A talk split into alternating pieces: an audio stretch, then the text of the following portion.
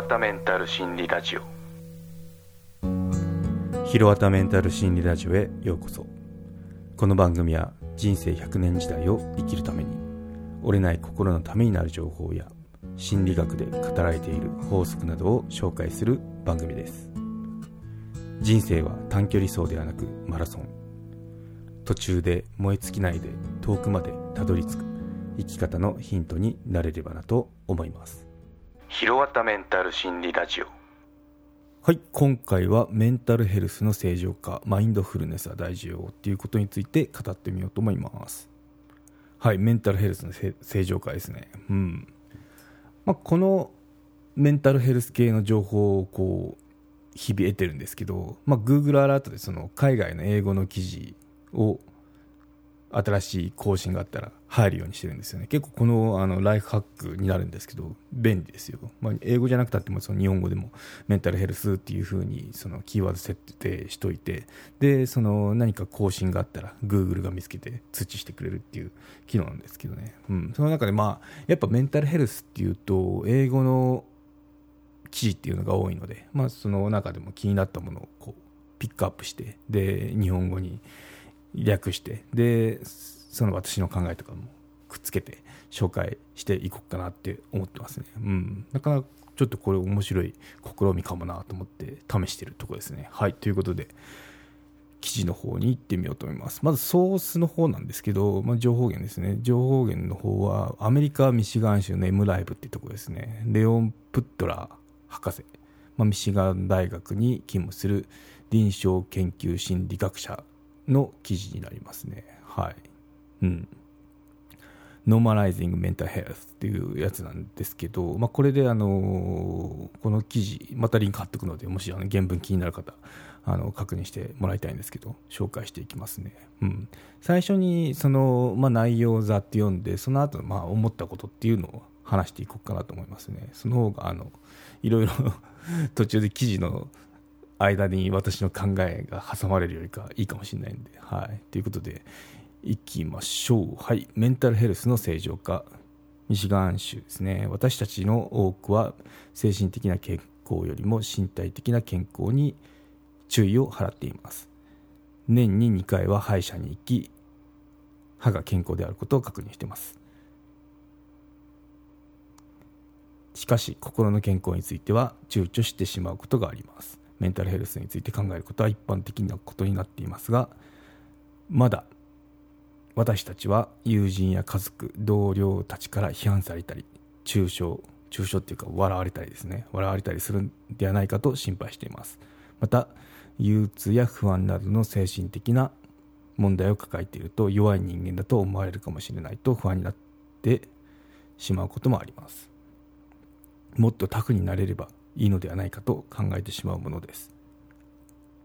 誰もが人生の中で一度は悩みを経験するものです。体の経験と体の健康と同じように予防や治療をしていくことが大事なのです。心の健康と体の健康はつながっており互いに影響し合ってますってことではい。ここが前半部分なんですけどね。うん。まあここで思ったのがあのー、同じだなと思いましたね。やっぱこの普通に風邪ひいて病病院かかるっていうのはあのよくあることなんでああそうねって早く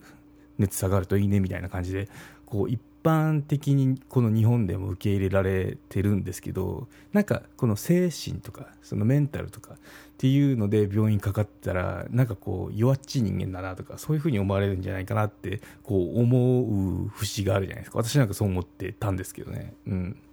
ただ、まあ、その結構そのメンタルヘルス系のケアに対してはその先進的なアメリカでさえも、まあ、こういうやってこう他の他人からあいつ弱っちいんじゃねえかって思われるんじゃないかって不安になるっていうことが書いてた後になんかこう親近感を覚えましたね。うん。なんだアメリカ人も同じなんだって、うん、あとまあ歯医者に行くのと同じぐらい定期的に心もケアした方がいいよっていうことだったんですけど、まあ、これも同じですね。私もそのホワイトニングで3ヶ月に1回かな今。一時期は2ヶ月に1回ぐらい行ったんですけどちょっと行き過ぎかもなって思って3ヶ月に減らしたんですけど、まあ、定期的にそのやっぱ磨けないとこあるんでメンテはしてるんですよね。なんでまあそれと同じように、まあ、心と体っていうのはあの心と体じゃない体からじゃない心もメンテしましょうねっていうことを言ってますね、うん。まあ、ちなみに歯医者って言ってますって感じなんですけどね。はい。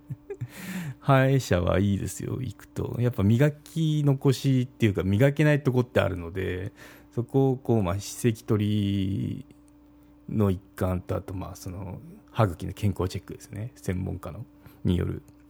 そう。やってますね私は、うん、なのでおすすめですね歯の 歯の話になってますけど歯の健康チェックっていうのもいいと思いますうんそうですね。はい。ということで、後半部分を紹介していきましょう。はい。ストレスやうつ状態は心臓やその他の臓器の機能に影響を与えます。甲状腺の問題や慢性疾患の対処など、身体的な問題問題が憂鬱や不安の原因になることもあります。私たちの心と体は一緒に動いています。一方が回復すれば他方も回復するとか、少なくとも改善するなど影響することが多いのです。私たちは両方ケアする必要があります。この2年間私たちは世界でかつてないほどの変化逆境不確実不確実性に直面しました。コロナのことですねこれ。うん。したがって生活の中で多くの混乱に対処することでストレスや不安落ち込みなどの感情が生じることは当然のことであり当たり前のことなのです。特にお子さんをお持ちの方はそのことに一番気づかれたのではないでしょうか。私たちの多くを私たちは多くを経験してきたので心の健康を監視する必要もあります。このプロセスの最初の部分は多くの場合気づきです。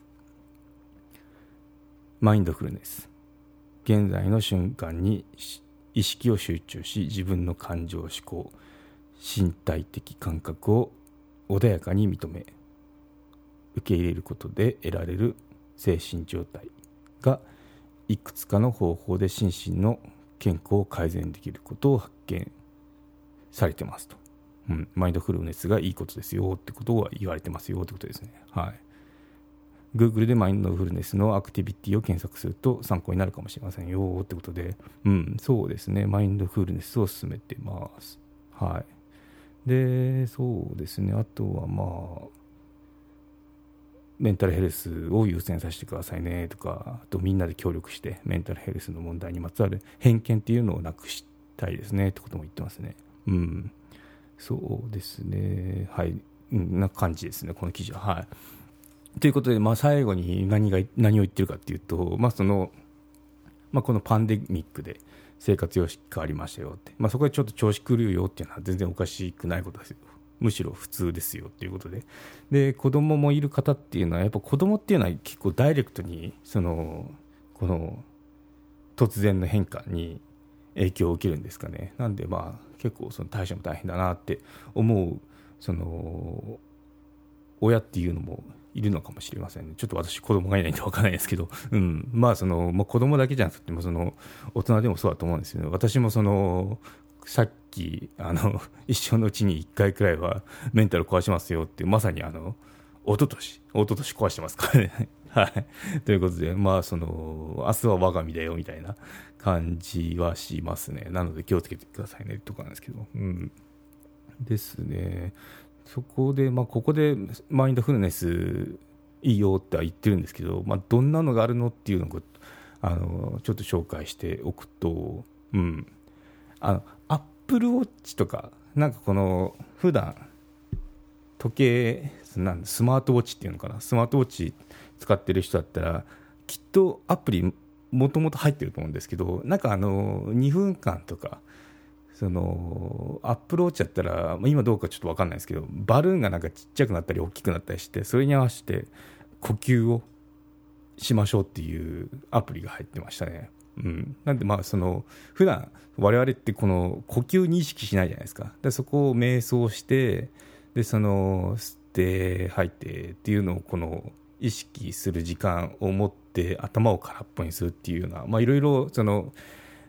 検索すると出てくると思うんですけど、まあ、そういったのをしてた時期があります。で私普段はなかなかこうマインドフルネスっていうのはしてないんですけど、まあ、一時期そのやってみた時っていうのはそういうことやってましたね。自分の呼吸に意識してその頭空っぽに無になるっていうのはなかなかこう非日常的な体験なんでいいと思いますね。また他にもいろいろ検索するとやり方とかあと YouTube 動画もあったかなあるのでまずその自分に合ったのをこう日常日常の生活に取り入れられたらいいのかなって思いますね。はい、では今回のまとめにいくと、まあ、そのマインドフルネスは大事よってことはそうなんですけどその我々が歯医者に行くように定期的に心のケアっていうのも大事ですよってことで。あと日本だとこうメンタルクリニックって行くとなんかあの弱っちいやつなとか思われるかもしれないってちょっと不安がよぎりますけどまあアメリカもその同じくそういうふうな不安っていうのがあるんだなっていうことが今回分かりましたね。はい、あとはそうですね、まあ、このパンデミックでいろいろこの世界が変わりましたと、まあ、今も変わってますと。いった時に、まあ、調子崩すのは正しい正しいっていうか当たり前のことですよと。言った時にあなんかいつもと違うなっていうその気づきって大事よってことで、うん。まあ、そこの気づき気づいてま対処するっていうのはあの心がけたいとこですねってとこですねはいで、マインドフルネスで、その、まあ、その自分に合った、まあ、呼吸法とか瞑想とかわかんないですけど、まあ、それを取り入れてみて、その、まあ、いつも、ずっと頭を使っているわけなんで、何も考えないっていう、この時間を作るっていう、意図的に作るっていうのが大事ですよってことを、あの、今回は話してみました。はい、ということで今回は以上になります。ではまた。有料チャンネルのご案内をいたします。有料版チャンネル「ひろわたメンタル心理ラジオプレミアム」を Apple Podcast で配信中。有料会員はエピソード全編を聞くことができます。また有料会員のみのエピソードも用意しております。ご登録して応援いただけると励みになりますのでどうぞよろしくお願いいたします。